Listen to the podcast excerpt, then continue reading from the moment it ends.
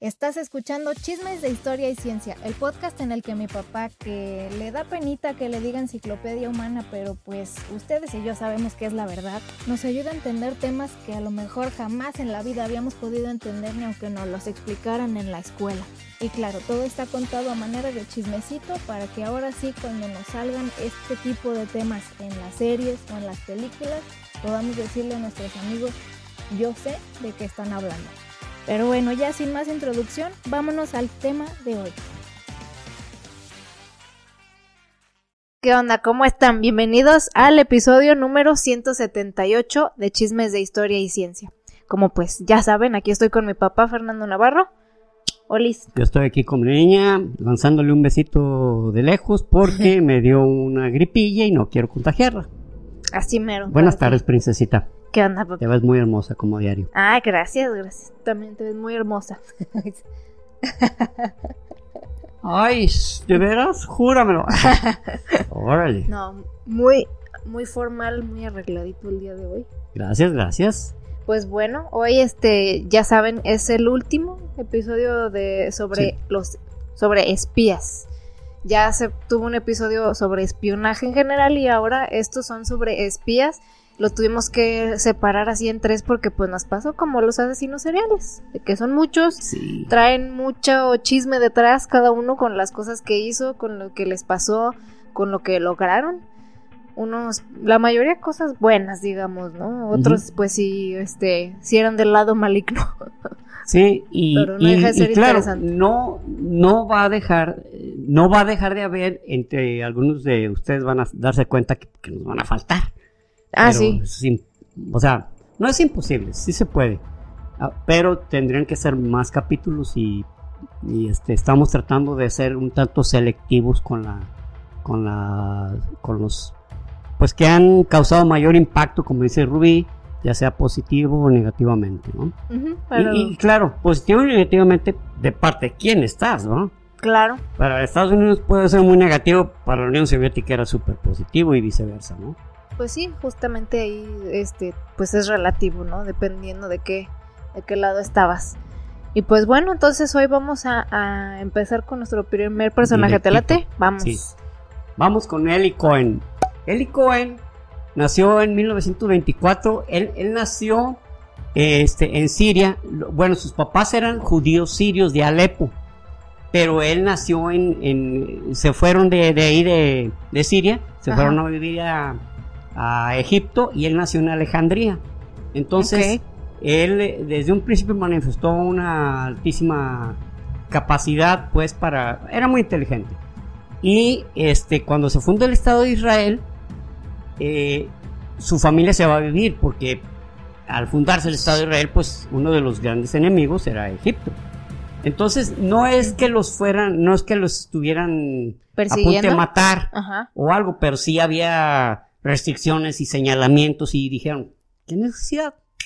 Eran, eran Allá con- gente de, con recursos, vámonos a, Con nuestra gente. vámonos con nuestra gente y allá pues allá somos judíos y es un país y es nuestro país judío y listo. Entonces, estando allá, él empieza a trabajar eh, pues en cuestiones administrativas, pero él, él en realidad, él en realidad no mm, quería algo, pues se puede decir como de más acción, ¿verdad?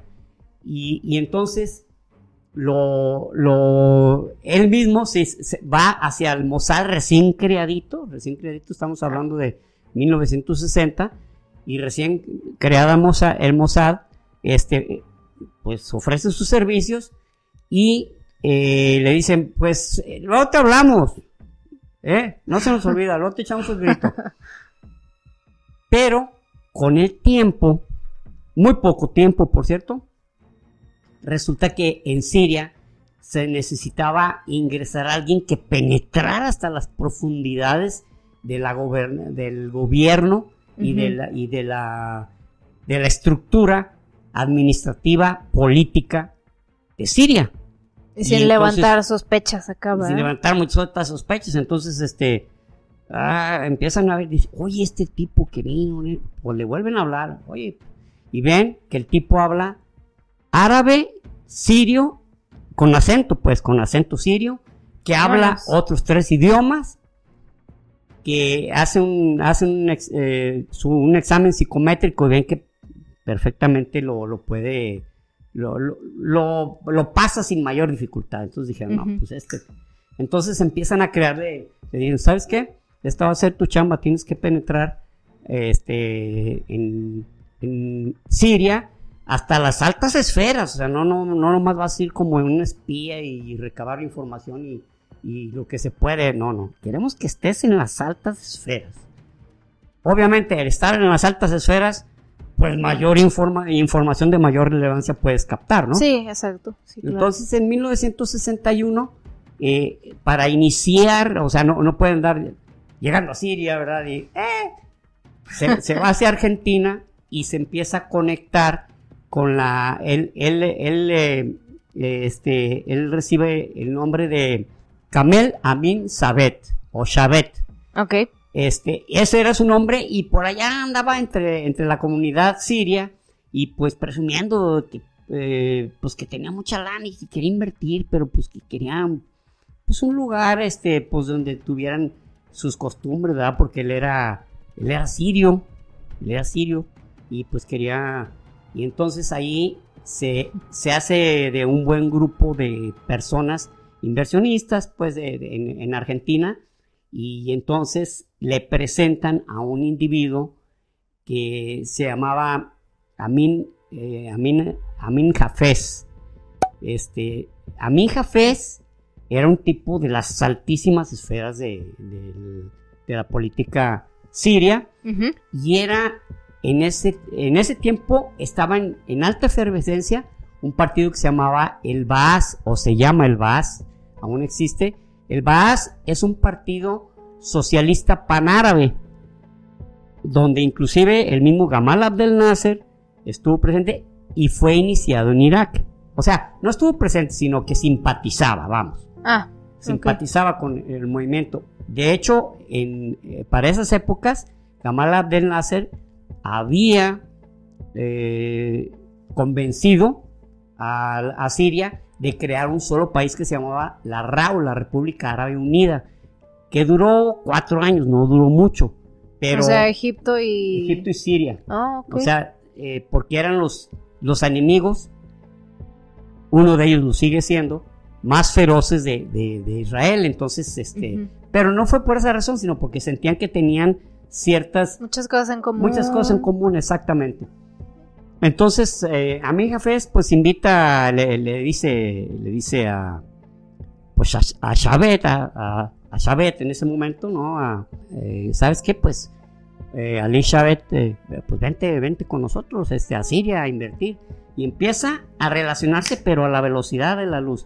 Curiosamente, y digo curiosamente porque, pues por lo general, hemos comentado de que, de que los grandes espías son gente muy, eh, gente muy extrovertida, muy segura de sí misma. Y Eli Cohen era más bien un tanto más introvertido, era más, más calladito, pero, pero como era un tipo muy inteligente y como traía la consigna, no solo traía la consigna, sino traía, puedes traer la consigna, pero puedes no traer la camiseta puesta. Ah, pues sí, claro. Entonces él traía la camiseta bien puesta de que lo que hiciera en favor del Estado de Israel, pues le iba a ayudar a que el Estado en ese tiempo era permanecer, cabrón, o sea, sobrevivir, que el Estado sobreviva, porque apenas estaba eh, en nacimiento, eh, bueno, no nacimiento, sino que pues estaba muy, era muy, era todavía frágil, no, no había esa contundencia que actualmente manifiesta. Entonces, este, pues él estaba totalmente convencido de ello y, y, este, empieza, empieza a integrarse y, y empieza a hacer fiestas en su casa, fiestas inclusive, pues, que terminaban hasta en orgías. Ah, Y, y se hizo, se hizo, tenía 17 amantes el compa. Era, ya se había hecho bien galanazo, bien galanazo. Pinche vato, ¿de dónde sacaba tiempo para No, no, espiar, para estar con las 17 nomás, Sí, para hacer horchatas? 17 amantes. Dije yo, no manches, pues a qué horas hacían entregos de leche este güey. o No sea, manches. Oye, mi rey, ah, ¿sabes qué? Dame chance mañana, hoy ando muy ocupado, no sé. Yo también como Rubí, pues a qué horas hacía todos pinches jales, pero bueno, o sea, Y, y sus amantes no eran, eh, no era la que hacía el aseo, ¿eh? Eran puras chicas, puras mujeres de la altísima sociedad, que siempre tuvo el cuidado de no involucrarse con ninguna casada.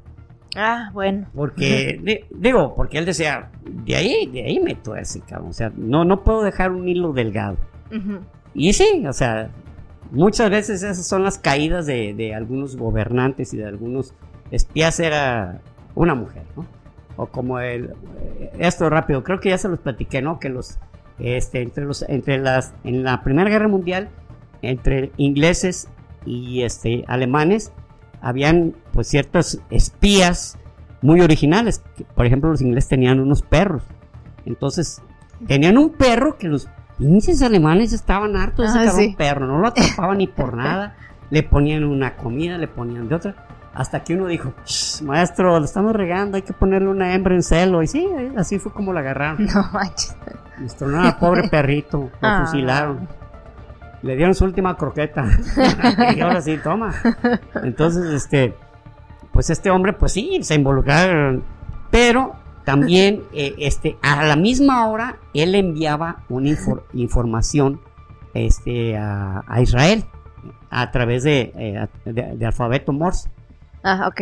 Que él tenía su propio eh, sistema de, de, de, de ener- ¿cómo se puede decir? De, de- eh, pro- eh, se proveía de energía sin necesidad de la luz eléctrica de, de- pública, pues, o sea, si se iba la luz, él podía seguir transmitiendo. Pero cometió ese error que también, pues ustedes saben que cada caída de alguien se aprende. No hagas todo siempre a la misma hora porque creas un patrón de conducta o un patrón de, de movimiento que alguien lo va a detectar. Sí, exacto. Entonces, eh, este, él eh, se va para Israel. Ya, para esto en 1964, eh, este, su amigo Amin Jafez se hace del poder, cabrón, y se convierte en el primer ministro de Siria. Entonces, ¡ah, hombre, cabrón, pues, gracias por ¡A un favor recibido. y, y fue considerado, o sea, era tal la confianza que ya le tenían Ajá. que fue considerado para ser el, el próximo secretario de defensa de Siria. Imagínense, Ay, no el secretario de defensa del país enemigo. O sea, hubiera Wow. sido la hecatombe, ¿no? Y en 1964, él visitando los Altos del Golán, los Altos del Golán son una zona que ya se anexó desde 1967 en la Guerra de los Seis Días, Israel, pero era una zona donde ya, ya se tenían guarniciones que su chamba era estar lan- lanzando bom- eh, este, bombas a Israel, cañonazos. En ese tiempo los misiles todavía no estaban, di- digamos, en un desarrollo como tal actualmente. Apenas la Unión Soviética y los Estados Unidos tenían sus sistemas de misiles. Pero, este, pues bombardear desde ahí y lanzar con morteros, lanz- etcétera, ¿no? Pero eh, él y Cohen estando de visita ahí con, con el ejército, porque pues ustedes saben, o sea, el tipo es hasta, hasta candidato a ser secretario, ¿no? Pues, él les dice, no, ¿saben qué? Está muy bien aquí. Nomás saben que en la zona donde estén las guarniciones, pues hay que poner unos eucaliptos que crezcan alto, porque van a servir para proteger a las guarniciones y al mismo tiempo les van a dar sombra. Mira estos pobres muchachos ahí, en calorón. Hombre, qué buena idea y se siembran eucaliptos que en la guerra de los seis días, por eso en, en, en- en dos días los israelíes ya habían conquistado los altos del Golán y habían llegado casi hasta Siria, ya estaban unos cuantos kilómetros, porque tenían perfectamente identificados las zonas de, las zonas de ataque Claro. perfectamente. Pero empezó a, a suceder algunas cosas. Por ejemplo, eh, este, los sirios crearon un, un sistema en el cual este, eh, el- había, había como tres búnker, pero uno solo funcionaba y después el otro funcionaba. El caso es que estaban provocando que, que la, que la aviación y artillería israelí se desconcertara de dónde estaba recibiendo los golpes, no sé si me doy a entender. Y el Cohen les dijo, no, pues así está el, as- el asunto, o sea, están, están alternadas y están una, son tres, una y otras dos a su lado y por eso no, no se percatan ustedes a veces, ah, o sea, no, no, no es fácil percatarse porque lo tienen bajo este esquema. Entonces, los israelíes empiezan a acertar. A ver, y dije, no, güey, pues es que que tenemos un topo, ¿verdad? En Siria. Y empiezan a sospechar. Y empiezan a sospechar de él también porque reciben una información de que cada ciertos días van unos individuos de la de la de esta embajada eh, norteamericana Ujú. van, se estacionan, están un rato y se dicen, ¿Qué están haciendo allí o qué? ¿A qué van? ¿O cuál es su, su asunto, verdad? Entonces, este, empezaron a, a sospechar de él y él les dice, él viaja a Israel y les dice, ¿saben qué? Ya sáquenme de, de, De la misión. de, de- Damasco porque ya, ya, me, ya me están, o sea, él se percató de que ya lo estaban viendo raro, lo estaban viendo así como, se me hace que este güey, y ya el trato no era el mismo, ya no tenía las mismas invitaciones, ya tenía, era, o sea, así como cuando sientes que un amigo trae algo contra ti, no te Ajá. dice, cabrón. Así es, no, esto ya, ya se está enrareciendo esta cosa ya. Llegaba a su trabajo y le, y le tenía un letrero, bienvenido, infiel. Bienvenido, infiel. Gracias por la información suministrada, pero a otros. Siento como que algo no está normal. Como que sospechan Fíjate que ya. voy a comprar una mascota y me interesa comprar un topo. Ah, cabrón. Pues yo pienso que sí, sí, sí me están queriendo decir algo estos cuates, ¿no? Entonces, este, ya, ya le, pues ya le dicen, nomás esta, nomás métete esta vez y recábanos cierta información. Pues en esa ida, 1965, este, en, julio de 1965, eh, con un sistema soviético para, para detectar señales, pero lo que hace el ejército eran señales eh, militares. Entonces, el ejército soviético dice, apaguen todas sus transmisiones, apáguenlas todas. Y pues eso estaba funcionando. ah. Y que le llegan, mi rey, pues nos dijeron por ahí que tienes un aparatito muy bonito con el que estás llevando, enviando una información muy malita para nosotros. ¿Cómo ves? Pues sí, se lo lleva. A su madre. Y bueno, pues este eh, lo van a el- la condena pues es muerte, ahorcamiento, ¿no?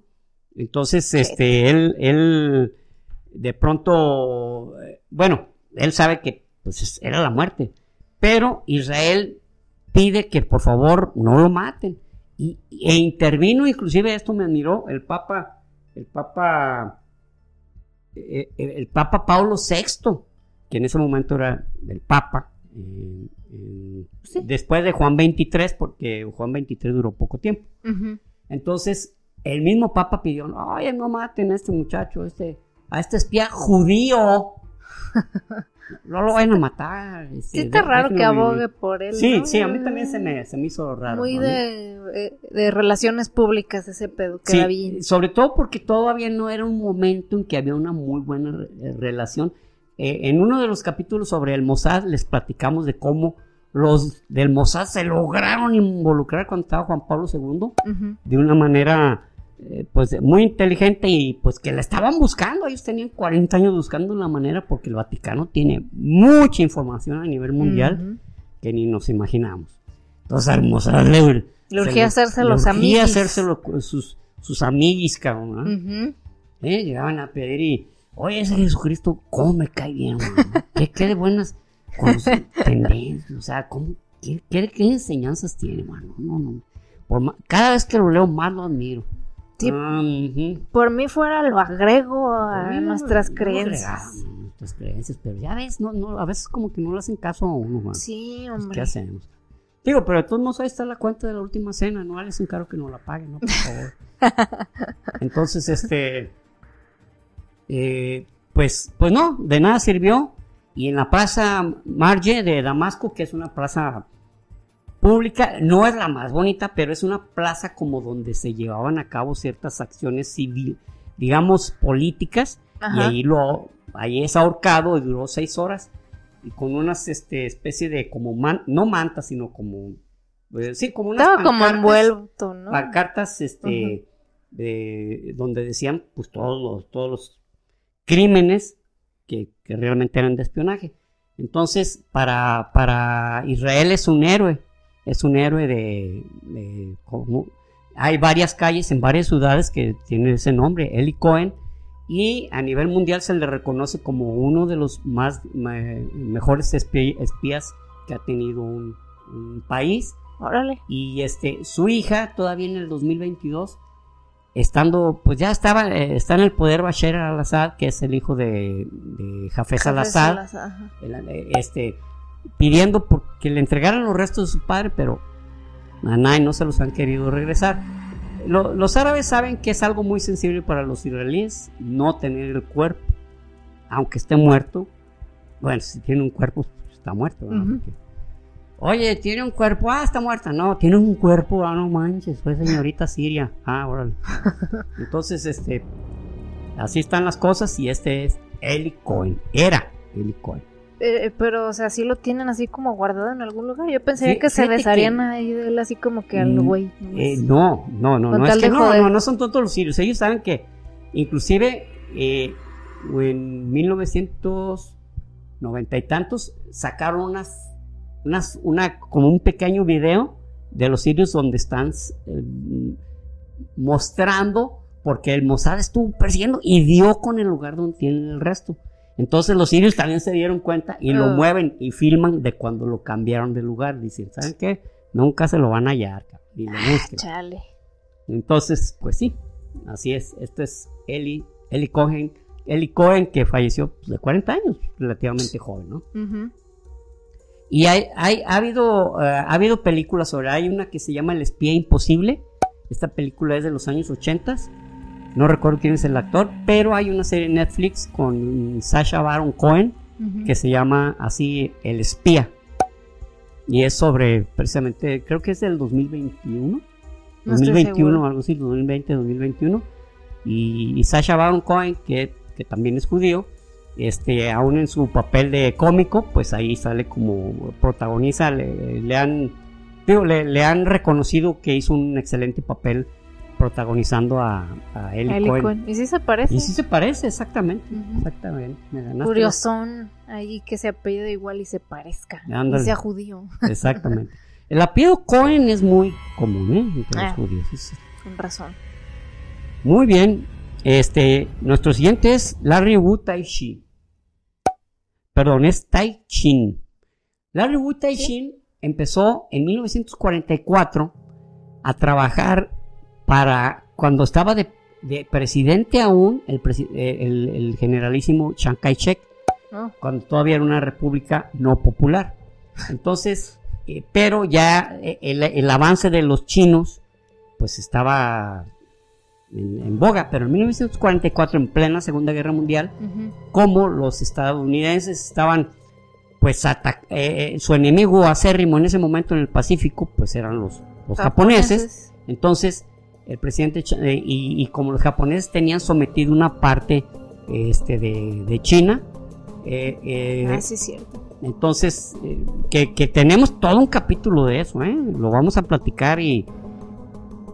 porque así como hemos hablado de, algunos genocidios, este, este no fue genocidio porque está bien cabrón para que mataran a todos los chinos, pero fue una, unas matanzas horribles, sobre todo la matanza en Nanking, que fue un hecho vergonzosísimo que, la pues que Japón no ha querido reconocer.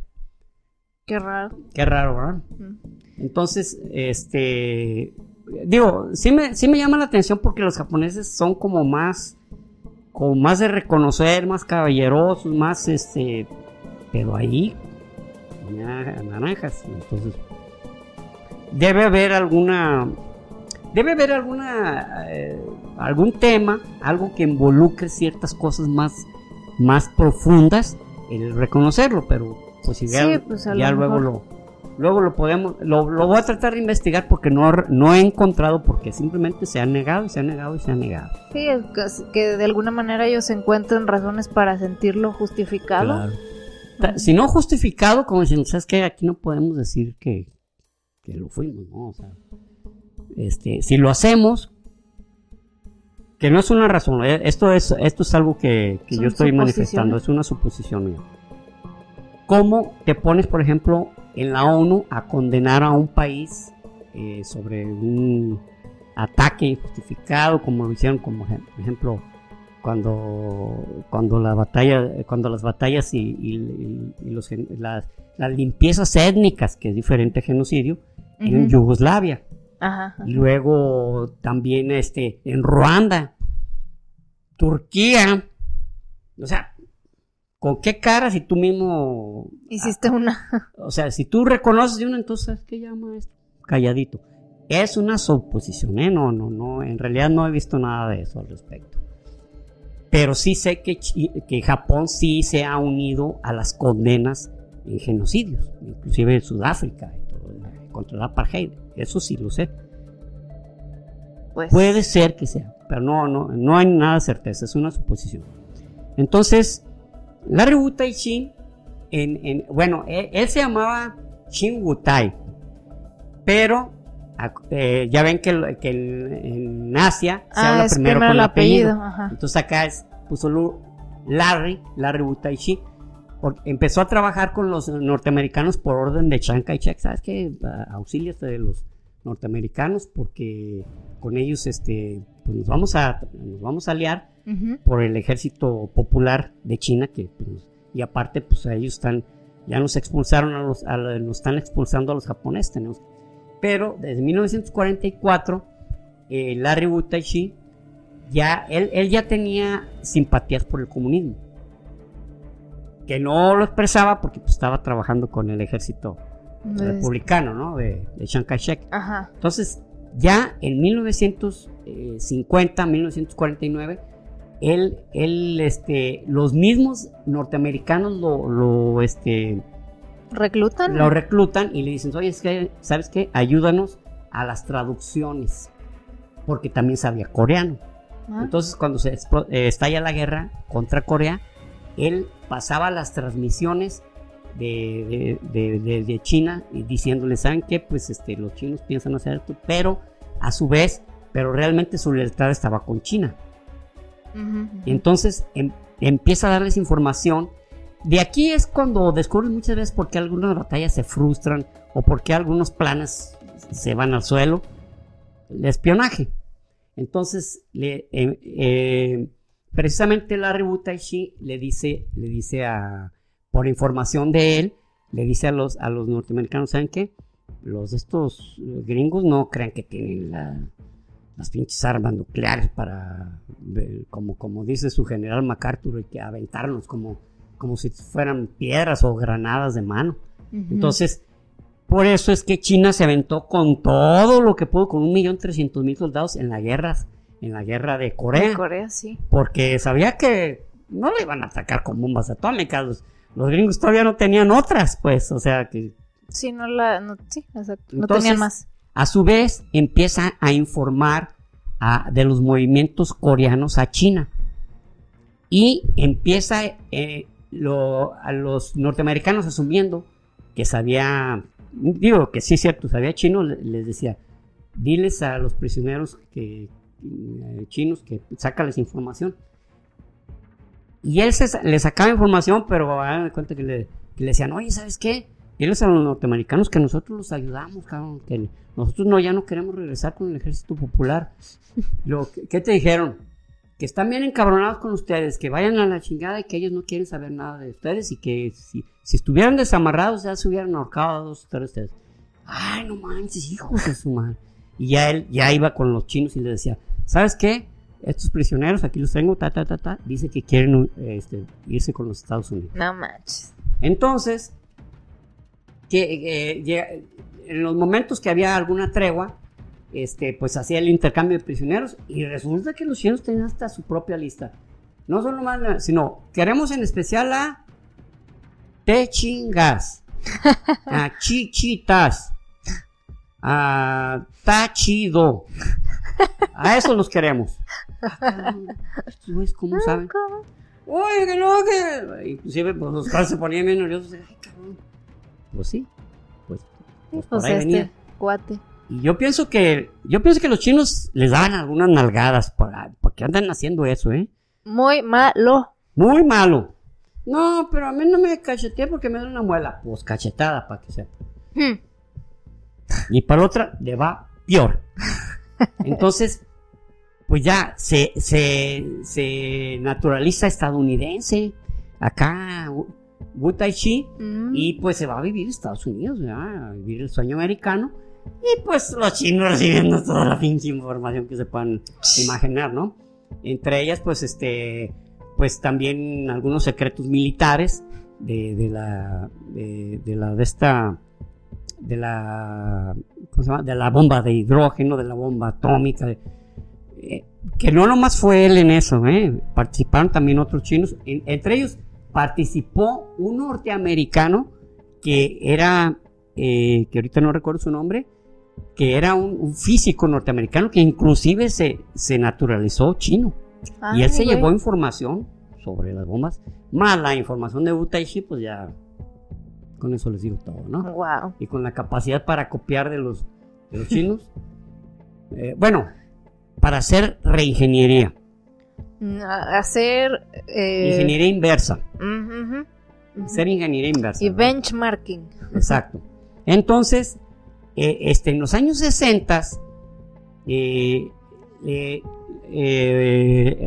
bueno, ya a finales de los 60, cuando ya estaba el presidente Nixon, pues él, él decía, ¿sabes qué? Nos tenemos que hacer cuates de los chinos, güey, porque pues ya vamos a perder Vietnam, ya sabían que, o sea, ya, ya eso ya estaba, ya no era decisión, ¿no? Sino que ya sabían, sino que ya era lo que estaban buscando, era una, con Henry Kissinger, una salida, una salida honrosa, pero decía, pero no podemos, o sea, realmente eh, China es, es la gran, el gran apoyo de, de tanto de Vietnam como de Norcorea. Entonces necesitamos hacernos de cuates con ellos, o sea, porque ellos, porque acababa de pasar la revolución cultural y habían muerto decenas de millones, decenas de millones. Los chinos, Mao Zedong eh, ha, sido uno de los peores, este, bueno, ya se llama Mao Zedong. Ajá. Mao Zedong ha sido uno de los peores líderes, eh, dictadores criminales. Y, este, y sabían que estaban pasando por un momento muy complicado en cuanto a, a la creación de riqueza, a la, a la de su la alimentación de su población. Entonces dice, oye, ¿sabes qué? Vamos a ponernos de modo con los chinos. Pero ah, pr- primero tú, le dice a Henry Kissinger, tú ve y propone una, una plática y, y ahí les decimos qué les podemos dar, en qué les podemos ayudar y qué es lo que queremos de ellos. Pues ahí ve Henry Kissinger, pero ¿qué creen? Ya hace unos meses que Buta y Chile había dicho a Mao Zedong, oye, ¿sabes qué? Estos cuates van a, van a venir contigo y te van a decir que te ofrecen esto, esto, esto y esto, a cambio de esto, esto, esto y esto. Entonces cuando llegó Mao Zedong, oye, qué curioso pinche Mao Zedong, o sea, se mantiene siempre serio, ¿verdad? Como que ni le da sorpresa que vengamos, ¿no? No, ya sabía. Entonces, eso le dio la ventaja a China de saber desde un principio qué podía pedir y qué podía negar, qué podía conceder y, y- y- y- qué, y qué decirles a ellos qué es lo que, qué es lo que podía hacer. Entonces, pues bueno, pues labor de Larry Wu Tai Chi. Entonces, Larry Wu siguió eh, es- la, la industria, la industria este, mm, norteamericana, pues empezó a crecer de una manera este, espectacular, pero al mismo tiempo pues estaba pasando eh, mucha información y sobre todo empezó a pasarles informes, le empezó a pasar informes de inteligencia, ¿sabes qué? A estas dos personas eh, gringos que están en la embajada en realidad son espías. Y pues los apresaban o incluso o les decían a los a los mm, norteamericanos que pues en ese momento pues eran más amiguis, ¿verdad? Este, ¿sabes qué? Llévate a estos cabrones. No los queremos aquí porque sabemos que, que son espías. No, no, que, que es capaz. No los queremos. Lárgalos. Y estos seguían sin sospechar de No, su no, Wu Tai no. Y se la masticaban. No manches. pues el tipo feliz en Estados Unidos, pero en, en 1985 eh, un tipo que se llamaba Ji Qian Sheng, Ji Ujú. Qian Sheng era un alto funcionario gubernamental y del espionaje chino. Y de, no de ser, bueno, más bien huye hacia Estados Unidos y dice, por favor, recíbanme con los brazos abiertos porque yo Les ya tengo no quiero un chismesazo. Ya no quiero vivir allá. Estoy harto. Estamos hartos de. Entonces es- había un programa hace muchos años que se llamaba Estamos hartos de. Y luego ya sacaban alguna cosa. Este, entonces es, eh, dice, ¿sabes qué? Ustedes tienen un topo aquí. Chin Min. No, no, no, no, no, no, ni traten de adivinar. Es este Wu Tai Chi. Larry Wu Tai Chin. ¿Qué? Quien les dijo esto se llama, se llama, porque Yi Qian Chen, creo que aún vive, ya bien super anciano Ajá. pero, pero aún vive. Yi Qian Chen vive. Él es, él es un topo. Entonces empiezan a rascar y se dan cuenta de la capacita de la información que estuvo transmitiendo. ¿no? No, pues No, con o sea, saber los añales que llevaba. 37 años nada más, el compa, casi cuatro. Toda la Guerra Fría se la chingó. No mames. Toda la guerra, le faltaron cuatro años para terminar la Guerra Fría. Ay, no me dieron chance de terminar hasta la Guerra Fría. Ay, espérense, me falta un año para jubilarme ya. Bueno, pues. para que no me entonces, pueda perder mi pensión. eh, para ¿eh? que me den mi pensión, para siquiera pues tener mi pensioncita. He trabajado duro. De, de hecho, ha sido uno de los espías que han ganado más. Este. No, no le estoy hablando de supermillones de. Que, que los espías más, más bien pagados han no han pasado de. Bueno, el que, el que más ganó. El que más ganó, ganó cuatro y medio millones. Que ahorita les voy a platicar quién es. Pero de más dos millones, un millón. Unos hasta menos. Pero eh, este, este Chi, por ahí millón y medio. Este, en, es, en esa chama, porque pues en las otras chamas pues también ganaba. Ah, sí. Pero como espía eso es lo que le dieron. Pero en tantos años, como 40 años, un millón de dólares. Pues, pues sí. No se me hace así que digas, ay, que muchísimo. O sea, Lo- eh, yo supongo que también que porque los chinos, pues, este, pues supongo que no pagaban mucho. Él estaba más casi por la lealtad. órale. Pero sí puede ser. Y, y- no, y otra cosa, es muy cierto, en cuatro décadas, un millón y medio. Cuando Ajá. unos en tres años, ¿verdad? dos millones. y le- Sí, Pero sí, yo, yo O sea, supongo para el que- riesgo que llevas, no Sí. se me hace la gran cantidad de dinero. Pero y lo, no, lo no corría riesgo, o sea, estaba tan, ya tan involucrado en la política gringa y estaba tan inmerso en, en- inclusive en la sociedad política de Washington que, que ni le, o sea, ni le preocupaba nada. Si no llega este tipo, quién sabe, hasta a lo mejor hasta su muerte se descubre al- ni, ni a lo mejor, ¿no? Guau. Eh, entonces, este, bueno, eh, resulta que en noviembre lo y a la hora de que le van a dictar su sentencia, que pues, por todo el daño que le habían hecho, lo visita el, el- el embajador de China y le dice, ¿sabes qué? Este, si mueres y no, no dices ninguna información que comprometa a la, a la República, tu, la- tu familia está garantizada su seguridad y su, y su bienestar. Entonces, pues cuando van los policías por él para llevarlo a, a la sala, a la- al juzgado para darle su sentencia, él se había, se había ahogado con una bolsa de basura. Y ahí Ah. terminó sus días, ¿verdad? Eh, Larry Wu Tai Chi, uno tal vez el, el- uno, eh, tal vez el espía, tal vez el espía por los años Ajá. más redituable que ha tenido un país Sí. este, en, en el mundo, ¿no? Está cabrón. Sí, sí, no, pues sí. Muy bien.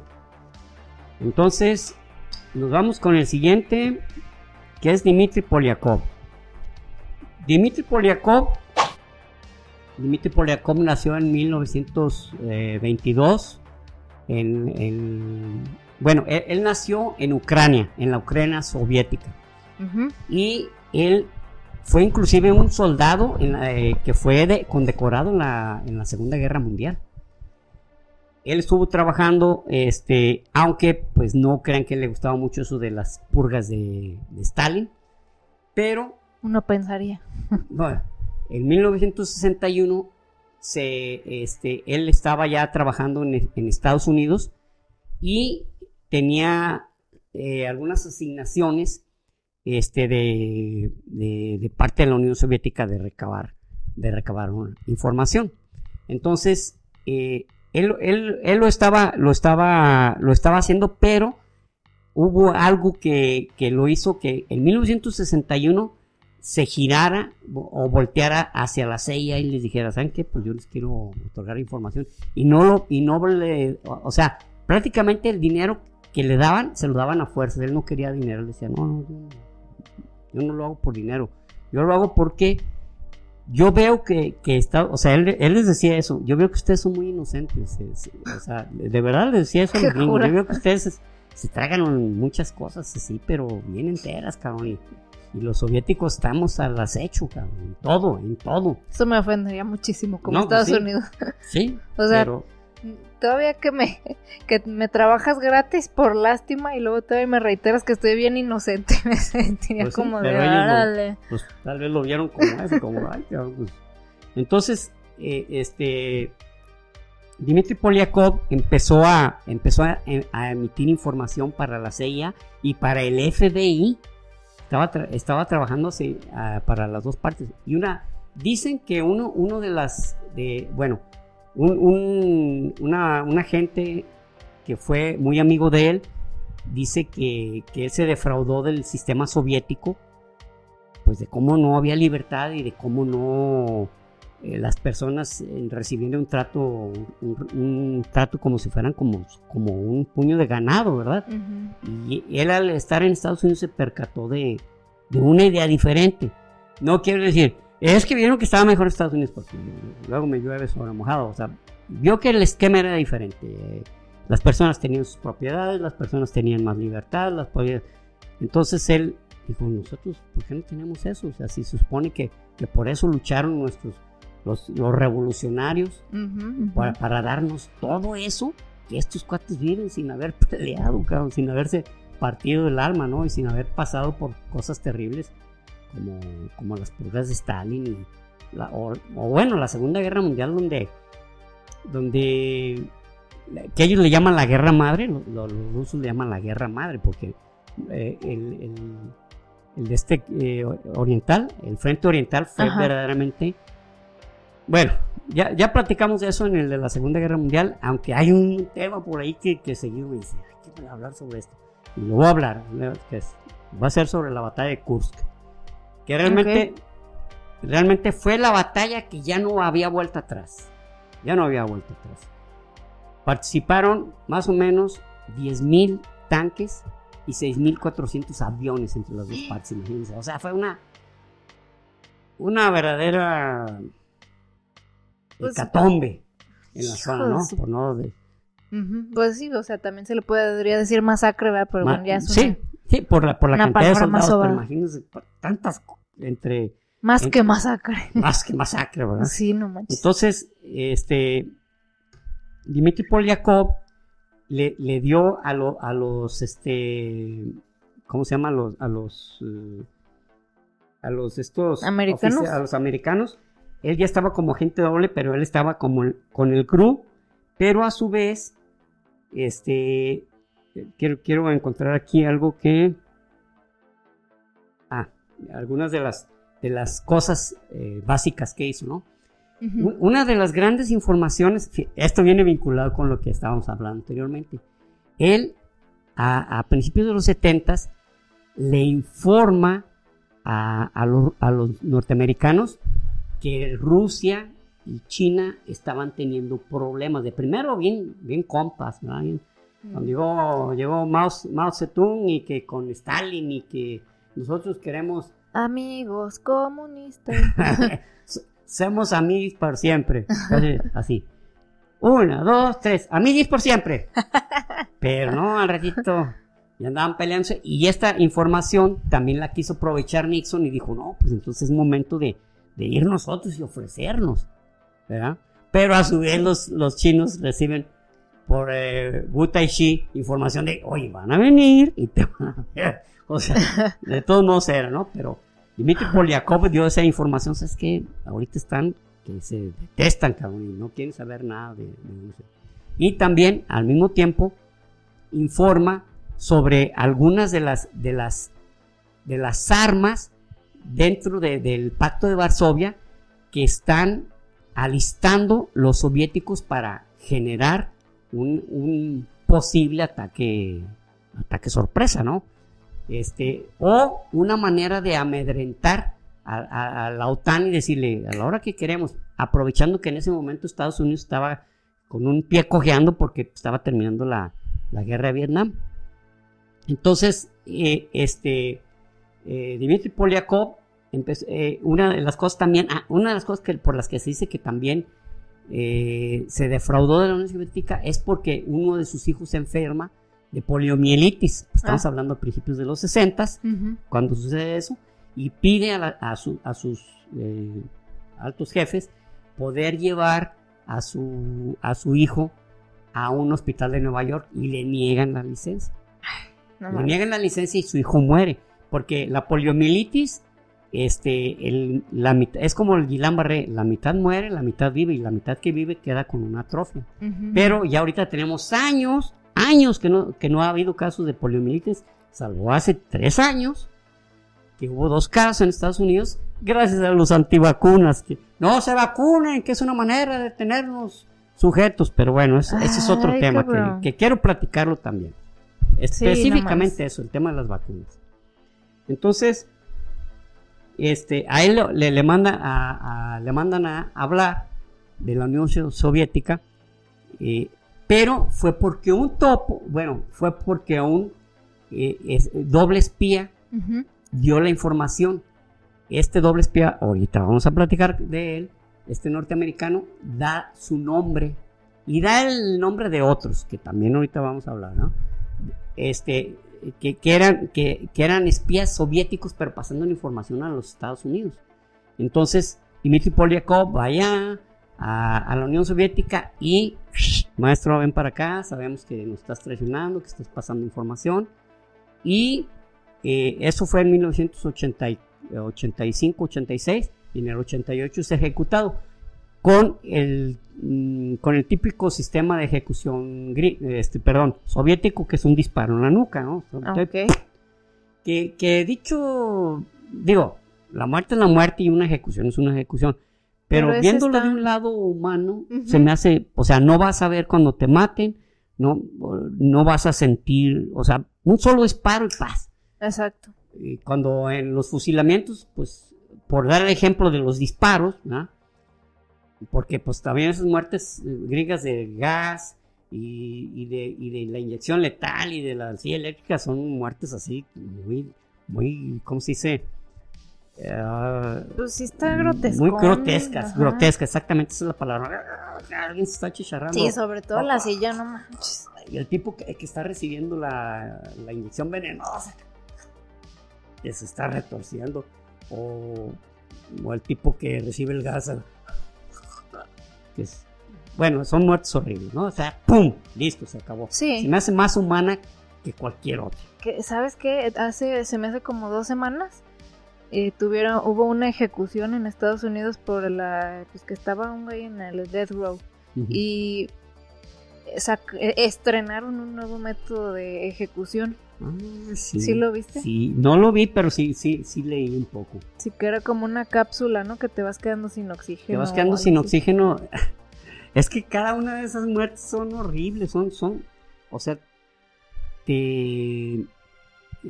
Es, es un, ¿cómo se llama? Como, eh, como eh, un martirio, una, no, no martirio, ¿cómo se llama? Eh, pues sí, bueno, Tortura, es una tortura horrible antes de morir. Total, ¿me vas a matar? pues ya. Pues sí, pero, o sea, según eso, esa la estaban promoviendo como de que era menos sufrimiento, pues, que otras. No causa dolor. No causa dolor, eso es, es lo que es. No causa ningún dolor. Pero el hecho de quedarte es, eh, pues es, desespera es desesperante más que dolor, porque no hay dolor. Cuando te asfixias no hay dolor. Pues sí. Excepto cuando te cuelgas, que sí hay dolor y Claro, sí, sí, sí. Que es de, la, es de las ejecuciones favoritas de los países árabes. Ah, sí, el ahorcamiento, sí. Exacto. Entonces, este fue Dimitri Polyakov. Este, y que, para Estados Unidos fue un gran, un agente que les eh, generó muchísima información y que lo sentían como una... Eh, ellos decían que fue, era un tipo muy bueno, o sea que bueno en el sentido que generoso, bondadoso, pues, ¿no? Porque también una cosa que no quiso hacer fue delatar compañeros. Oh, órale. no, no, yo les voy a dar información, pero no voy a delatar a nadie y él sí fue delatado por, por un mismo, por dos, dos tipos gringos. Uno, o sea, y por dinero, cabrón. Nuestro siguiente espía es John, John Anthony Walker. John Anthony Walker o, John Walker, como se le conoce generalmente. Eh, él nació en 1945 este, en Estados Unidos, él nació en Chicago. Él, fíjese que él era un delincuentillo juvenil y, lo le invitan, mira, güey, ¿te metes al ejército o te metemos a la cárcel? No, pues quiero el ejército. Y en el ejército se involucró de tal manera que estuvo, eh, digo, subió de, eh, subió de, de rangos rápidamente, pero luego él, él le, llamaba mucho eso, que quería estar en la CIA, que quería estar en la CIA, que ándale, que le dieran Vaya. Ándale pues, ándale pues.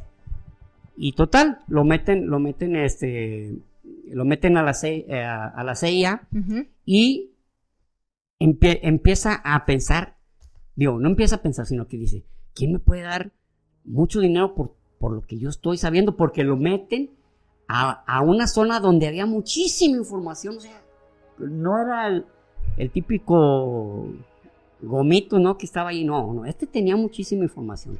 Entonces él dice, no, le tengo información. Y era, pues era el tipo ambicioso y entonces él decide ir con el GRU y les dice que él les puede vender información. Y este eh, les dice, y les pide un monto más o menos considerable. Y le dice, no, denme 240 mil dólares. Y yo les digo, yo les digo este, información de, de los topos que tenemos aquí. Fue uno de los que denunció precisamente a Oleg Gordievsky. Ah, a, Dimitri, eh, perdón, a, sí, a Oleg Gordievsky, eh, perdón, a, Dimitri, Polyakov, Dimitri Polyakov y a Oleg Gordievsky, que vamos a hablar también de él, así rápidamente también. Oleg Gordievsky. a ellos dos, entonces, este, pero, eh, y vieron que la información era correcta, entonces, pues empezó a, empezaron a suministrarle eh, dinero y él a suministrar información de todo tipo, ¿no? Ok. Entonces, Anthony Walker vendió una tarjeta, o sea, que la verdad no, no sé cómo se les ocurrió a los gringos haberle dado ese, esa especie de llave de seguro, era una clave para la comunicación, la comunicación entre, los, entre las fuerzas navales norteamericanas. Entonces, fue uno de los peores daños que ha sufrido Estados Unidos porque nunca estalló una guerra naval entre la Unión Soviética y Estados Unidos, pero si así hubiera sido, Estados Unidos se lo hubieran tronado. Porque gracias a esa información, los soviéticos sabían inmediatamente dónde estaba cada submarino, cada portaaviones, cada destructor, cada crucero de línea, todo.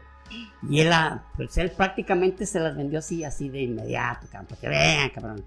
Entonces, fue un gran daño que, eh, fue, un daño que, hasta eh, este este Kaspar Weinberger, Weinberger, que es el secretario de, defensa de, cuando Ronald Reagan dice que dijo esto es una pinche catástrofe cabrón no sé qué hubiera pasado si hubiéramos entrado en guerra con estos cabrones entonces madre. era eh, él él también a su vez involucró a dos de sus hijos a, a uno que se llama Arthur Arthur y, a, Michael, Michael Jr. y a su hija Laura. O sea, y, pero primero metió a un, eh, como una especie, digamos, como alumno suyo, que se apellida, se apellidaba Whitney, Whitney. Okay. Ese, eh, o, Whitker, no estoy bien seguro, Whitker, más bien Whitker. Lo mete a ese círculo y dice, ¿sabes que tú estás en este departamento, tú me vas a dar información y vas a ver que le vas a ganar dinero? Entonces quiere involucrar a toda su familia, pero su hija Laura no, no, este, no acepta. ella está embarazada y él le dice, no, pues aborta y le das a esto. Y él le dijo, no, espérate, yo quiero, quiero tener a mi hijo, yo quiero ser mamá. Y ella se dedicó a eso. Y entonces la, la esposa, pues empezó a dar cuenta. En 1976 se divorció de ella, pero ella ya había visto que él llevaba documentos y, en, algunas ocasiones ella agarró el vicio, agarró el pisto porque deprimida, ah, sola, y, luego con los hijos embarrados ahí, eh, metidos también con él, y que uno de ellos, Michael Jr., trabajaba en el, en el, en el, de este, en el portaaviones Nimitz. No manches. Y, obtuvo la información, o sea, toda la información secreta del, Nimitz la obtuvo, se la dio el papá y el papá, pues obviamente, ah, qué muchacho, ¿ah? Que de hecho, de hecho, este, bueno, vamos a continuar con esto.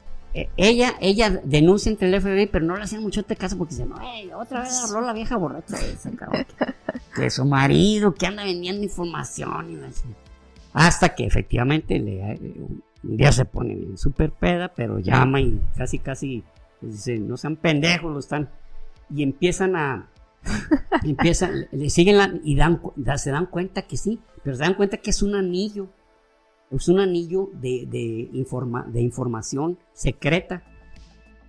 Lo, lo empiezan, empiezan por. Eh, ah, primero les hacen prueba de polígrafo a la, a la ex esposa y a su hija Laura y ven que las dos dicen la verdad porque ella, su hija dijo: No, no, a mí sí me invitó mi papá, pero yo no quise entrar. Entonces, pues ya, era ir sobre él. Van sobre él, lo agarran y pues cuando van por su hijo, al Nimitz, tuvieron que escoltarlo porque si no lo iban a matar a esos mismos compañeros, ¿no? Porque sabían lo que iba, ¿no? ¿Sabes qué? Pues sabía, que iba el FBI, que ya cabrón, pues este güey. Y su hijo Michael, este, fue el que aventó más información y le, inclusive le decían, ¿sabes qué? Sus propios abogados, espérate. Pero él se sentía con mucho remordimiento, la verdad se sentía muy mal. Y el que eh, este Whitner eh, tiene cadena perpetua. Y, como cuatro o cinco cadenas perpetuas. 360 años. Yo, ah, pienso que va a tener un chingo de cumpleaños ahí en la cárcel. Entonces, este, y su hijo Arthur también condenado a, cadena perpetua, pero ahí lo único bueno fue que precisamente este este Walker, John, John Michael Walker, John Anthony, perdón, John Anthony Walker, dice, por favor, ¿saben qué? Mi hijo, yo lo metí, que es la verdad, por favor, todo lo que tenga que, que recibir, porque él iba, él iba a recibir unas, eh, mucha, mucha pena, mucha pena en la cárcel, pero digo, no, denme la cadena perpetua de, mi hijo a mí, y eso fue lo que hicieron ahora estamos tratados. Bueno. Fue lo único bueno que hizo el cabrón. Sí, no manches. Pero transmitió tanta información que hizo un daño y sobre todo esas dos, esos dos, este, tanto Dmitry Polyakov como Oleg Gordievsky, este, eh, Dmitry Polyakov, pues como ustedes saben, fue ejecutado. Ahorita vamos a hablar sobre Oleg Gordievsky, es nuestro siguiente. Oleg Gordievsky, este, él nació él nació en 1938. A la fecha vive, él vive, ya tiene 83 ah. años, pero Lev Gordievsky este, empezó a, transmitir para la FBI, o sea, él empezó a, pasar la información a, la FBI y este eh, a, la CIA también, pero pero como pero él, él, él, se, se, ingresó a través del FBI, ¿no? ya. Saben que yo les quiero dar información. Así esa, él estaba defraudado del sistema y sí recibía dinero, o sea, no, no sé cuánto, porque no, no, no tengo la mención, pero sí recibía pago por, por la información. Entonces, cuando, cuando los este, soviéticos, cuando este Walker denuncia, no denuncia, sino que da a conocer que era uno de los topos, le, le, hablan, oye, venga, quiero echar una platicadita contigo. Pero no le encuentran, no encuentran, este, ¿cómo se dice? Eh, en 1900, esto fue en el 85, no le encuentran la conexión.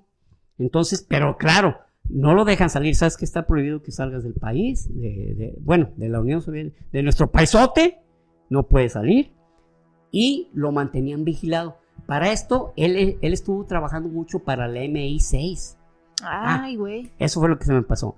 La, el FBI, él, él, empezó a trabajar en el FBI, pero los, los soviéticos fueron los que, los que se percataron de que, de que Oleg Burbiesky estaba como defraudado del sistema. Entonces, lo que no sé es cómo se dieron cuenta que él podía ser espía. Yo, yo supongo que sabían que era un funcionario que le dijeron, oye, ¿por qué no espías? No, pues yo soy espía, ¿no? Oye, pues entonces pásanos información a nosotros. Entonces la MI6 empezó, lo, lo, reclutó, al igual que a la CIA, pero a la, al MI6 le empieza a pasar mucha información.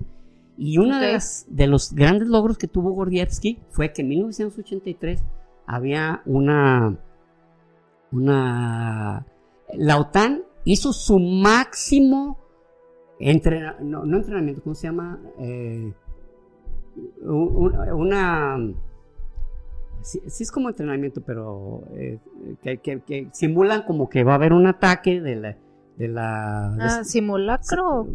tipo, es, es, sí es simulacro, pero tiene su, su nombre, ¿no? Eh, como tipo así. sí, o sea, los entrenan haciendo como una escenificación y todo eso. Exacto. Sí, es eso. Eh, literalmente eso fue, ¿no? Bueno. Pero eh, la, hacen en 1983 de una manera muy. Porque en ese tiempo estaba, fíjense, curiosamente estaba. A unos años más iba a terminar la, cortina de hierro, pero en ese tiempo estaba de lo más caliente la, la, eh, Guerra Fría. Ahí está bien caliente, ¿no? Ya no era tan fría. Ya no, era tan fría. Yo creo que los años 70 fue lo más... La guerra tibia. La guerra tibia, zona. la guerra tibia. Entonces, este, pues ahí se empezó a calentar. Oye, pues está hirviendo esto, ¿cómo ves? Ay, güey, no me digas. Entonces hacen una, una, un entrenamiento que se llama Evo Archer, como arquero capaz, o Evo Archer. Ah, Archer. Eh, ok. ¿Se dice Archer o Archer? Archer. Archer, ¿verdad? Evo Archer. Y entonces la OTAN hace, hace unas maniobras de simulacro, pues verdaderamente que se... Entonces la Unión Soviética dice, ¿sabes qué? Se viene, se viene, esto se viene. Empieza el pacto de Varsovia a prepararse, pero ya, entonces Gordievsky les dice a los del MI6, ¿sabes qué, cabrón? Los soviéticos creen que, los simulacros los simulacros y, que está llevando a cabo la OTAN son, son reales. La neta, que sí va a haber. Entonces, bájenle rayitas a su entrenamiento. Y luego, los de la OTAN ya le bajan. Y, ya los soviéticos, ah, como que hicieron un entrenamiento. Ah, sí, ah, órale. O sea, pero estuvo a punto, estuvo a punto de. Ay, pues cuántas veces no estuvo a punto de que dejara de ser Guerra Fría. Si no es por alguno, entre los mismos espías, ¿no? Como, este, no, es que entre, entre, entre información también de, no, no, estos güey no, no crees que tienen tanta información. Otra de las cosas que les pasó eh, eh, Gordievsky fue, ay no, no, perdone, este fue, este fue precisamente este eh, Walker, que los soviéticos se dieron cuenta que los norteamericanos detectaban a los submarinos por la cavitación. Cavitación es un fenómeno que se da en hidráulica que quiere decir como cavidad y que inclusive daña mucho todos los aparatos, sobre todo las turbinas o las aspas, este, porque al girar, a veces eh, eh, es muy común que generen como eh, burbujas, esas burbujas oxidan, porque es oxígeno puro, porque al girar están provocando que llegue el agua a su punto de ebullición, inclusive se descompone en sus dos, en sus dos, este, digo, la molécula se descompone entre los dos átomos. Sí. Entonces, a través de ese sonido de cavitación los gringos sabían dónde estaban los, los, eh, soviéticos, entonces los soviéticos crearon un nuevo sistema oh. de aspas para, para sus, eh, o, de, o, de, estas este, propelas para sus submarinos para que no los detectaran. Bueno, pues entonces ya eh, este Gordievsky, pues ya, ya lo se habían infiltrado, tanto, este Paul Walker, ya, les había dicho, ah, yo, perdón, eh, John Anthony Walker. Ya les había dicho como, que, era un topo. Y estando ya en la Unión Soviética, él sabe que sus días están contados, cabrón. Entonces les dice a los del MI6, se pudo comunicar porque, por ejemplo, lo que fue Poliakov, este, nunca supieron qué pasó, hasta después supieron que lo mataron la China, pero de repente se les desapareció del, radar a, los de la OTAN, por llamar a todos los países occidentales, sí, no, sí, no nomás Estados Unidos.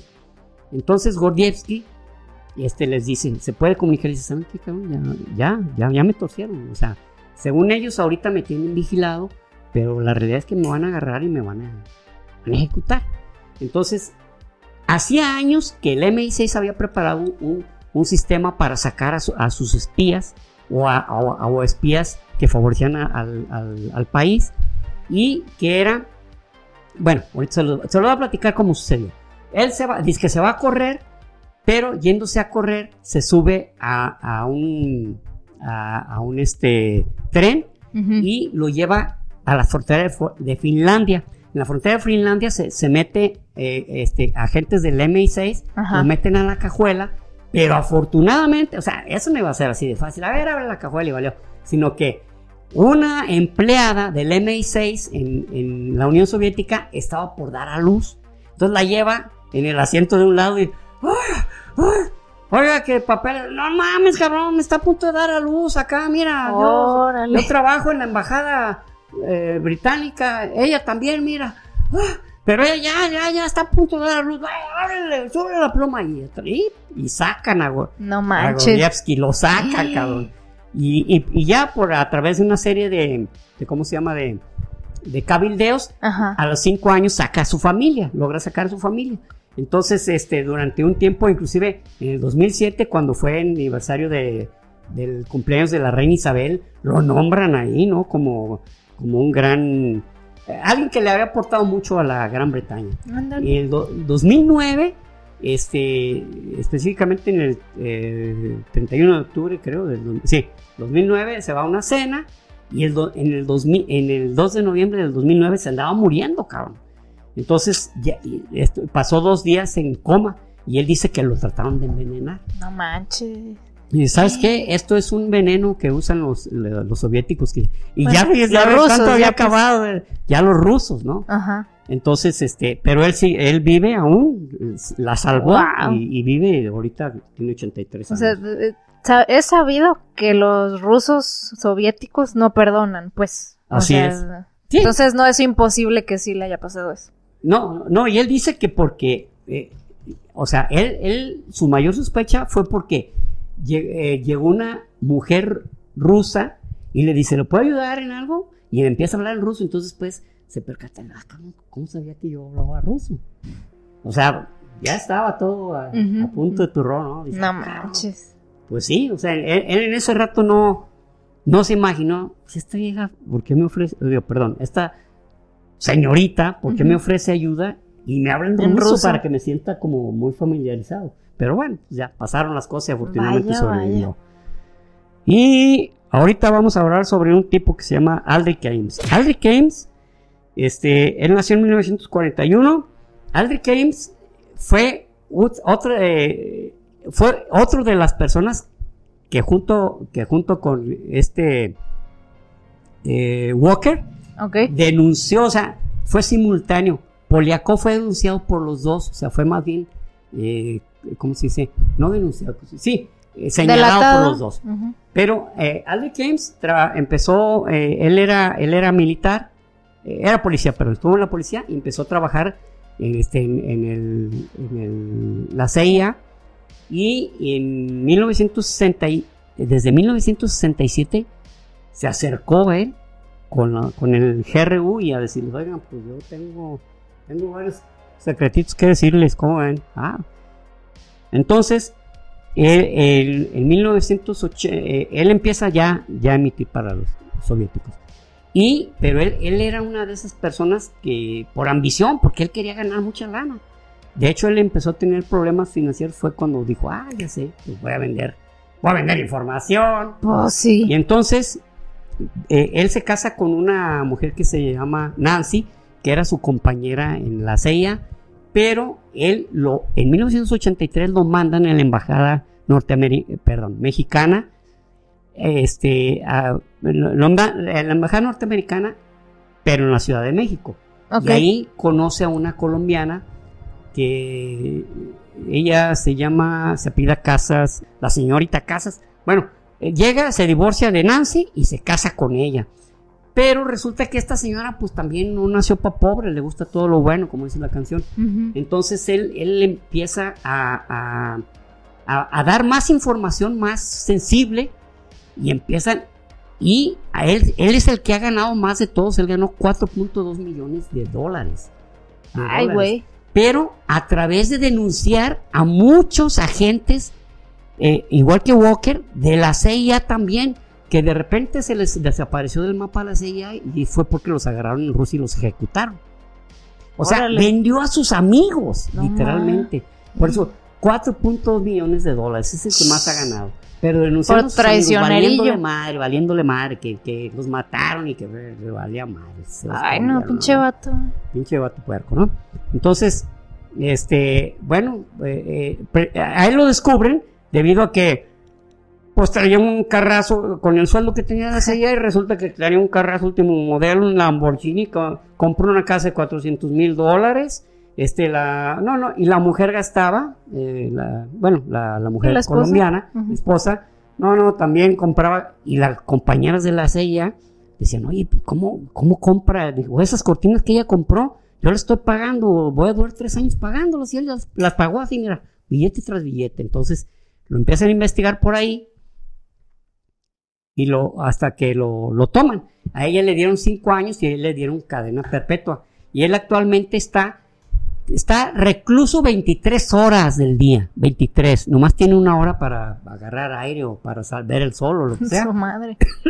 y está en una prisión que se llama de alta, de, de alta seguridad, que se llama la ADX. Está en Virginia y este es una prisión, o, en, eh, sí, creo que está en Virginia bueno, eh, el caso es que es una prisión de, más, de la más alta seguridad. Y ahí se encuentra recluso este, este puerco, porque, o sea, vender a tus compañeros por dinero, o sea, no mames. La, la, neta no sé si de máxima seguridad es como lo que adecuado para él, porque se me hacen como eso para violentos, ¿no? Exactamente, para gente, muy violenta. O sea, él es un culero, pero no es sí, violento. Pero yo supongo que es una manera de tenerlo totalmente, porque son prisiones en las que te tienen totalmente aislado, son de las que tienen un aislamiento, absoluto, entonces yo supongo que, es como para decirle, de aquí no te puedes escapar, ni aunque venga el ejército ruso a quererte sacar. Porque él inclusive todavía eh, eh, este vendió vendió secretos cuando ya se había acabado la, la, Guerra Fría. La Guerra Fría. Entonces, a, Rusia. Híjole. Eh, vamos a. No, Noshir no lo va a leer, pero aunque está interesante porque Noshir Guadia era, era hindú, pero él, él, él se mete a trabajar a la empresa Northrop en 1968. Es la que creó el avión invisible, el bombardero invisible. Ajá. Y ese, eso él participó y él le vendió esa información a China de tal manera que China, por ejemplo, sus, sus aviones casa este, el, famoso Shenzhou JU-20 es un avión que es, es, capaz de ser invisible hasta el radar gracias a la información que le vendió este Noshiro Gowadia, que actualmente está prisionero, también en, la prisión de alta seguridad ADX, pero él en 1935 va a salir, si es que sigue vivo. 2035. 2035, si es que sigue vivo, ¿no? El siguiente que les voy a hablar es Robert Hansen. Robert Hansen nació en 1944. Robert Hansen ha sido también uno de las peores espías que ha tenido. Bueno, les voy a leer esta parte que dice: donde eh, eh, dice su espionaje fue descubierto por el Departamento de Justicia como posiblemente el peor desastre de inteligencia en la historia de Estados Unidos. Él desde 1979 eh, se ingresó a, la, a la ah. KGB y a la GRU. Y él, él, estuvo, él estuvo teniendo una suerte porque cuando le estaban llegando, por así decir, este, lo estaban a punto de detectar, él, él eh, había, había un tipo que se llamaba Félix Bloch, que lo estaban acusando de, ser espía para la, para la KG, para la, perdón, para el GRU. Ajá. pero no tenían pruebas y él avisa a la GRU que lo están investigando. Entonces, este, y, este Robert Hansen, si, se acuerdan de ese nombre, Robert Hansen también era un asesino serial. Fue el que, el que mataba mujeres que las cazaba en Alaska. Mató 30. Sí, sí, sí, igual, con razón. Que, John Douglas estuvo investigando ese caso. Él es el que Robert Hansen, también igualito. Pinche nombre ya hay que detestarlo. No hay que tener confianza en alguien. Soy Robert Hansen, te quiero vender. No, vete a la chingada. ¿Sabes qué querrás hacerme, güey? Ya sé, no. Entonces, este. Robert Hansen también, también, él, él, este, informó de tanto de Gordievsky como Poliakov y a su vez denunció también agentes de la, de, de la KGB dentro de la CIA y de, y de la CIA dentro de la KGB. O sea, este no, no perdonó y no recibió tanto como, como este eh, Ames, pero también le creó muchísimo daño a Estados Unidos porque muchísima de la información de, de, de tecnología nueva él, él, él la, estuvo pasando, pasando a la Unión Soviética. Y todavía cuando termina la, la guerra, la Guerra Fría, él, le siguió, él le siguió pasando, le siguió pasando a Rusia. ¿Dónde dices que trabajaba? O sea, ¿cómo tenías información? En la CIA, ¿o cómo? Ah, o sea, él estaba en la CIA. Él pues estaba en la CIA. Ahí, ahí tenía, Ajá, él obtenía esa información de, de, la, de la misma CIA, o sea, y, y este, él, él, él también eh, tuvo la suerte, te digo, de, seguir con ese. Llegó un momento que, sintió como que le estaban pisando los talones y le paró un año, pero vio que, que como dicen, ah, no. All clear. All clear. All clear. Y le siguió. Entonces, y cuando lo agarran, cuando ya se percatan de, de, que es, pues es este espía, todavía descaro de decir, Oye, ya se habían tardado. Ay, Así, de tu pinche madre. Lo, agarran, lo agarran, lo meten a prisión de, altísima seguridad, eh, cadena perpetua, pero él tenía cadena perpetua, pero falleció en, en 2023. Él falleció ah, de cáncer de colon, se cree que ah. falleció. O sea, tenía cáncer de colon y un día pues, amaneció muerto. Mejor la misma enfermedad. Sí, porque ese es muy agresivo, ¿no? Así es, es, es de lo más agresivo que hay. Y este. él tenía 79 años. Y por último, última, Melita Norwood. Esta voy a hablar rápidamente. Melita Norwood fue una espía. E, ella estuvo en el Partido Comunista en la Gran Bretaña. Entonces, en los años 30 le invitan a trabajar para, para el GRU. Oye, y, y, ella siempre fue secretaria de la oficina en una, en una fábrica que se llamaba de metales no ferrosos. Entonces, al estar en los no metales no ferrosos, pues obviamente estuvo involucrada en tiempo en lo que era el uranio y el plutonio. Y esa información ella la estuvo pasando a la Unión Soviética. Duró años, años, años dando. Y nadie sospechaba porque era una secretaria así como muy sencillita. Pues nació, eh, ella nació en 1921. Ay, perdón, les pregunto cómo se. Ella nació en 1912. Qué curioso, otra vez 1912. bueno, pues entonces ella, ella este, estuvo pasando esa información y lo hacía sin, no quería dinero. Ella no, no le daba nada. Ella pasaba la información que se pudiera. Ella decía, a ver, ¿qué, ¿para qué le sirve esto? Muchas cosas se servían, muchas cosas no tanto, pero ella estuvo pasando su información. Y fue descubierta hasta el año 2009. Eh, hasta, hasta, el año, no, perdón, en 1999, perdón, 1999 ah. La descubren y, perdón, sí, fue en, 1995 descubren como que ella participó, pero ella estaba jubilada. Entonces dicen... Ya era una viejecita. Una viejecita. Falleció en el 2005 y, este, y fue en 1999 cuando a través de, una serie de... Una publicación de un ex espía de la GRU y de la KGB la nombra. No manches. O sea, por eso supieron que había espiado toda su pinche vida, cabrón. Y ella ya de viejita. No, ya súper bien viejita. Me la mamé. Ella, ella eh, fallece en el 2005 Y pues, ¿cómo la iban a meter a la cárcel si era una anciana? No, Hay una película que se llama La espía roja, creo que nació, salió en el 2018 2019, donde la intérprete es esta eh, Tench, Eh, Eh, Judy Dench. Judy. Dench, Judy Dench. Judy Dench, la que interpretó a la reina Isabel. Ajá. Y, No, ¿sí? Sí, ella interpretó la... No, no, no, perdón, la reina Victoria. Ah, A la reina Victoria cuando ya había fallecido, cuando, cuando tenía este sirviente hindú que, que ella le, le llegó a tomar mucho aprecio. Sí, que Ab- Abdul, ¿no? casado, Abdul. Y ella interpretó también como al jefe, cuando eh, al jefe de... eh, ella, ella era jefe de este, del 007. Ah, en- sí. En, la, en una película Sí, donde con las- destruyen, donde destruyen las oficinas ahí de... Sí, con Daniel Craig, ¿no? con Daniel Craig, ajá, la, pen- la última, la penúltima o la última película donde sale Daniel Craig. Entonces, este, e- ella es- era su jefa porque muere ahí en la película, en esa película. Y pues estos son, hay más y hay mucha información acerca de los que traemos, pero pues el tiempo ya ven que es Sí. nuestro, no es nuestro enemigo, al contrario, es nuestro amigo, pero se consume, así de fácil, ¿no? Y, y este también es nuestro último capítulo sobre espías, lo cual les, les agradecemos. De los libros, pues ya una vez traje aquí un buen puño de libros donde dije, miren, estos libros es donde se puede encontrar esta información. Este, pero de todos modos Rubí se los va, se los va a proporcionar ahí.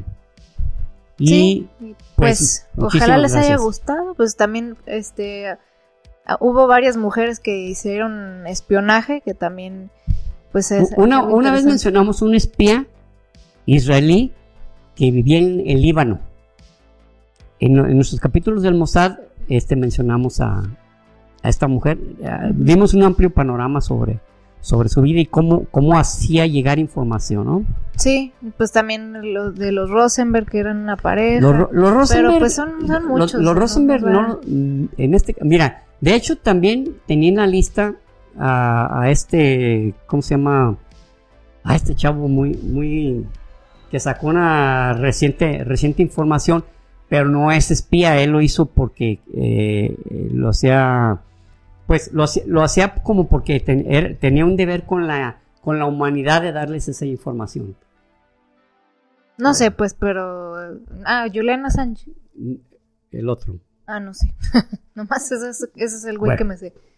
Pero sí, o sea, pues hay, hay muchos, eh, sí nos faltaron, ya ustedes dirán si después quieren, ya más adelante que, que saquemos otro de, y a lo mejor si nos quieren decir así de que no, pues eh, me gustaría que hablaran de tal o de tales o algo así, pues estaría interesante, o sea, para saber solo si ustedes quieren, pues si les quedó ahí la espinita y lo podemos hacer más adelante, De, pero pues de- ya de tenemos muchos, muchos. muchos espías se puede hacer un capítulo completo. ¿eh? Sí, pero pues ya no queremos saturarlos porque ya pues va, literal ya va a ser un mes completo hablando de puro espionaje. Entonces ya también, o sea, no, no nos la vamos a mamar. Ya, si ustedes quieren se hace y si no, pues Como seguimos adelante. aquí, ya chole. Sí. Entonces, bueno, vamos a pasarnos a los saludos rápido. Eh, el primero es para Ale Aparicio. Ella nos manda saludos desde Italia. Órale. Chingón, saludos. Órale. Este, Gracias por tus saludos. sí se dice chao, chao, pero eso es adiós, ¿verdad? Sí. No sé cómo se diga hola. Chao. Bueno, buongiorno. Buongiorno. Ajá, bon, buongiorno. Hasta Italia, Ale.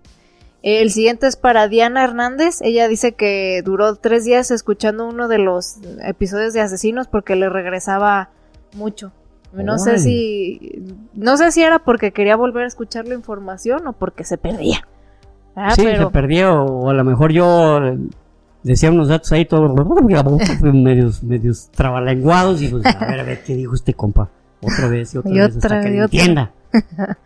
No sé, pero pues eh, parece que en general el, el comentario era positivo, entonces ojalá te hayan gustado y, y lo, y te, te hayas llevado información chida, Diana. Un abrazo. El siguiente es para José González. Eh, dice que nos encontró apenas y pues que somos una joyita escondida, que le gustó el formato y se va a aventar más episodios. Entonces, bienvenido, José. Genial, bienvenido. Ojalá que aquí Muchas sigas. gracias. Ojalá sigas por siempre que. Digo, por siempre que estemos, ¿verdad? Sí, ándale. y gracias por manifestarte eh, aquí en los comentarios. Y el último es para Isa Monreal. dice que aprendió mucho en el episodio de cómo piensa un asesino. Pues oh, genial, de eso trataba, ¿no? Exacto. trataba. Y, pues más sabiendo que hay muchos podcasts que, que, hablan como de esos temas, pues qué bueno que el de nosotros te eh, aportó algo nuevo, pues que, que te hayas llevado a algo, pues información fresca, por así decirlo. Entonces, bueno, pues estos fueron nuestros episodios sobre espionaje. Nos vemos la próxima semana, que más seguramente será con algún episodio de ciencia porque ya toca, ¿verdad? Sí. Este, ah, hubo un espía, bueno, este, este espía que, les dije, eh, Walker, que dejó una vez una caja con cientos, cientos de documentos sensibles. Entonces, este, en el emoji ponen como una cajita de regalo. Ah, ok. Porque eso era una manera muy típica de los espías de dejar un regalito, una cajita eh, X y señalarla de una forma indirecta dónde estaba, dónde la ponían a encontrar. Muy bien, entonces el emoji va a ser la cajita de regalo. Y pues nada, los queremos mucho. Nos vemos el próximo episodio. No se olviden de suscribirse, compartir, darle like para ayudarnos con el algoritmo, ¿sale? Nos vemos. Hasta luego. Hasta pronto. Y recuerden, prohibido, dejar, de aprender.